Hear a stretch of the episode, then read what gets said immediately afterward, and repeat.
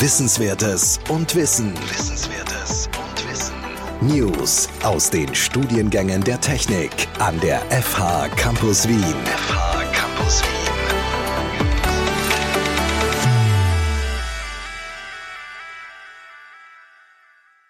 ChatGPT ist der Prototyp eines dialogbasierten Chatbots, der künstliche Intelligenz nutzt, um mit Menschen zu kommunizieren. Er wurde von OpenAI entwickelt und im November 2022 als Beta-Version veröffentlicht. In der Mitte März 2023 veröffentlichten Version GPT-4 können bis zu viermal längere Texte verarbeitet werden und auch Bilder oder Audio als Input verwendet werden. In unseren Bachelor- und Masterstudiengängen ist das Thema künstliche Intelligenz ein wichtiger Bestandteil des Curriculums. Somit werden die Studierenden mit den Technologien, die ChatGPT ermöglicht haben, vertraut. In dieser Folge diskutieren wir mit Mugdin Bublin, unserem Experten für künstliche Intelligenz, über die Funktionsweise, Potenziale, Gefahren und die zukünftige Entwicklung von ChatGPT. Die Entwicklung der Informatik und digitalen Kommunikation war nie so schnell wie heute. Und sie wird nie so langsam sein wie heute. In diesem Podcast stellen wir wichtige Themen rund um unsere Informatikstudiengänge der FH Campus Wien vor, die Sie optimal für diese Entwicklung vorbereiten werden. Willkommen zu dieser Folge von unserem Podcast 10 nach 10. Mein Name ist Igor Miladinovic und ich bin der Studienleiter von den Studiengängen Computer Science and Digital Communications, Software Design and Engineering und Multilingual Technologies. Willkommen auch wieder von meiner Seite. Mein Name ist Sigrid Schäfer-Wenzel und ich unterrichte in diesen Studiengängen. Heute reden wir über ein aktuelles Thema, das mit der Entwicklung von der künstlichen Intelligenz noch wichtiger geworden ist. Das Thema von heutigem Podcast ist ChatGPT und unser Gast heute ist Mugdin Boblin. Er ist unser Experte für Machine Learning, künstliche Intelligenz und er hat auch Stiftungsprofessor in diesem Bereich. Am Anfang wurden mir die Fragen, wie funktioniert überhaupt ChatGPT? Also ChatGPT ist wie alle moderne AI-Systeme basiert auf sogenannte Deep Learning neurale Netze. Die sind durch unsere Gehirn inspiriert, sind praktisch mathematische Modelle, die aus mehrere hunderte Milliarden von sogenannten künstlichen Neuronen bestehen. Diese Neuronen rechnen einfach eine mathematische Funktion von ihren Inputs aus und geben das an andere Neuronen Outputs aus. Die Neuronen sind miteinander über sogenannte Gewichte oder Parameter verbunden und das ist eigentlich, was gelernt wird aufgrund von mehreren hunderte Millionen von vor allem Textbeispielen aus Internet werden diese Netze trainiert. Das heißt, diese Gewichte werden so angepasst, dass die produzierte Text oder Bilder möglichst optimal den gewünschten Output entsprechen. Dankeschön. Die Entwicklungen in der künstlichen Intelligenz lösen ja diverse Ängste aus. Was kann denn ChatGPT derzeit? Also im Grunde, was ChatGPT macht, ist praktisch aufgrund von den Inputangabe, sogenannte Prompts, das nächste Wort zu generieren. Und dass dieses nächste Wort generiert wird, auch zusammen mit alle vorherigen Inputs berücksichtigt, um wieder nächste Wort zu predikten. Das, damit lässt sie aber viel erreichen. Zum Beispiel ChatGPT kann auch Fakten liefern, kann Unterstützung bei Problemlösen sein, kann gewisse mathematische Aufgaben oder andere Aufgaben lösen, kann sogar in Dialekten sprechen, verschiedene Sprachen übersetzen, kann sogar bei Programmieren helfen und es wird immer mehr. Es wird immer mehr Aufgaben durch ChatGPT gelöst oder bei Lösungen geholfen. Dankeschön. Und wir haben schon etwas also über die Ängste gehört oder sie zumindest erwähnt, aber natürlich bietet so ein Tool auch gewisse Potenziale und Chancen. Wie würdest du so die Stärken und die Schwächen von der aktuellen Version von ChatGPT sehen? ChatGPT liefert manchmal oder sogar oft ganz gute Antworten, kann diverse Probleme lösen, sogar Aufgaben, Matura, von Matura-Aufgaben bis Uni-Prüfungen oder auch zum Beispiel bei Programmieren helfen. es aber manchmal auch ganz falsche Antworten liefert, die so richtig ausschauen. Das ist gefährlich. Also manchmal werden ganz sogenannte Halluzinationen generiert, die als echte Problemlösung ausschauen, aber sind im Grunde falsch. Dann auch zum Beispiel diese sogenannte Common Sense wird nicht immer richtig interpretiert, wie was für uns Menschen so leicht ist, ist manchmal für KI schwierig. Dann gibt es auch zum Beispiel Bias bei Trainingsdaten, dass manche Sachen, die ChatGPT liefert, so mit Vorurteilen behaftet sind und das liegt an dieser Bias in Daten, mit denen ChatGPT trainiert wurde.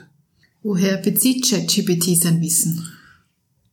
Das Wissen von ChatGPT wird praktisch aus vielen Beispielen, vor allem aus Internet, verschiedene Textbeispielen gelernt und das Wissen ist praktisch in Parametern, in Gewichten von diesem Netz gespeichert. Die Idee von diesen neuralen Netzen ist, dass man aufgrund von den Beispielen, von einem Vergleich zwischen den tatsächlichen Output von Netz und richtigen Output, dass diese Gewichte so angepasst werden, dass möglichst gute Vorhersage geliefert wird. Und diese Millionen von Beispielen aus Internet dienen dazu, diese Parameter von Netz so einzustellen, dass Output möglichst nahe an gewünschten Output kommt. Und das ganze Wissen wird dann praktisch in diesen Milliarden von Parametern gespeichert.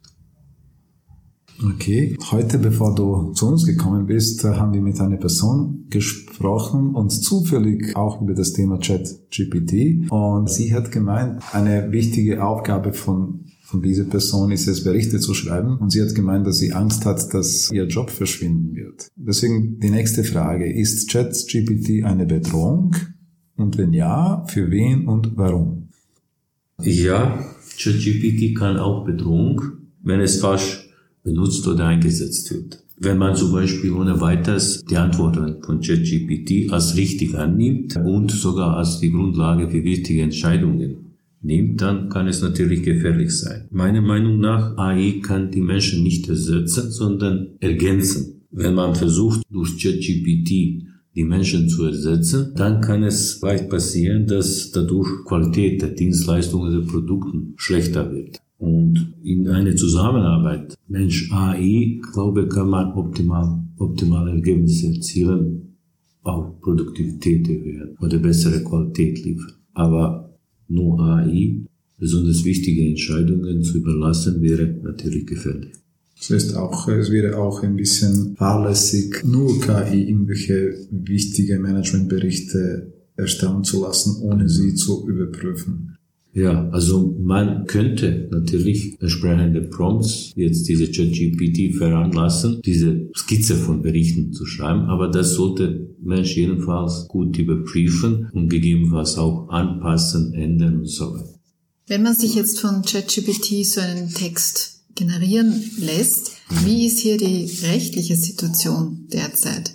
Also zum Beispiel, wenn sich Studierende bei uns jetzt Teile von Bachelorarbeiten oder sonstigen Abgaben ja. von ChatGPT erstellen lassen. Wie schaut das urheberrechtlich aus? Und ist da mit einem Verbot vielleicht sogar zu rechnen?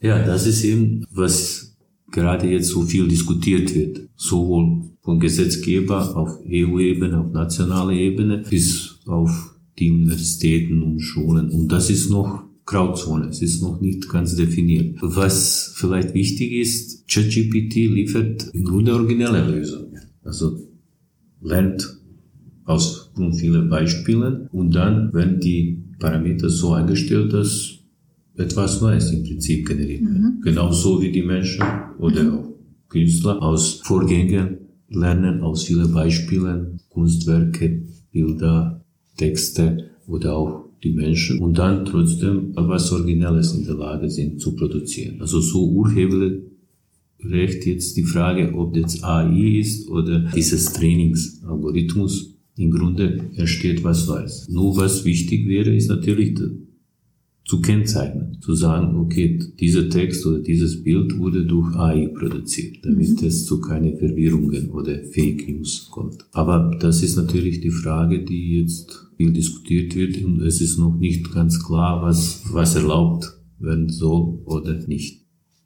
Gut, am Anfang haben wir gehört, dass hinter ChatGPT eigentlich Mechanismen stehen, die jetzt nicht so typisch für oder unique für ChatGPT sind. Das heißt, ChatGPT ist ein Produkt, das diese Mechanismen benutzt. Gibt es weitere Alternativen zu ChatGPT? Ja, schon. Also gibt zum Beispiel von Google Lambda, JetSonic, dann gibt's Nvidia und Microsoft Produkt Megatron, Turing, Natural Language Generation und es werden natürlich auch neue Generationen von ChatGPT kommen, also wie jetzt ChatGPT 4. Da gibt's schon einige Anbieter, besonders diese großen Firmen wie Amazon, Google, Microsoft, OpenAI, die werden da jede sicher mindestens ein Produkt haben. Und was ist typisch für diese neue Version, ChatGPT 4?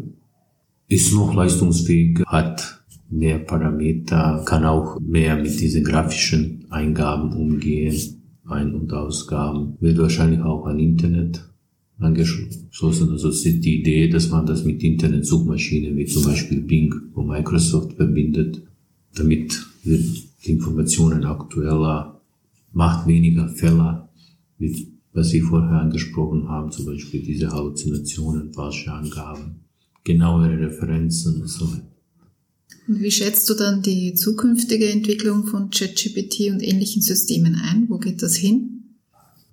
Ja, also zunächst mal, es wird einfach weiterentwickelt. Egal was man sagt, wenn eine Technologie, was den Menschen bringt, nützlich ist, dann wird auch benutzt und weiterentwickelt. Wenn in, zufällig in einem Land das verboten wird, wird sicher in anderen Ländern. Also an das kommt man nicht vorbei. Was für mich wichtig ist, das ist, glaube ich, immer noch ein Tool.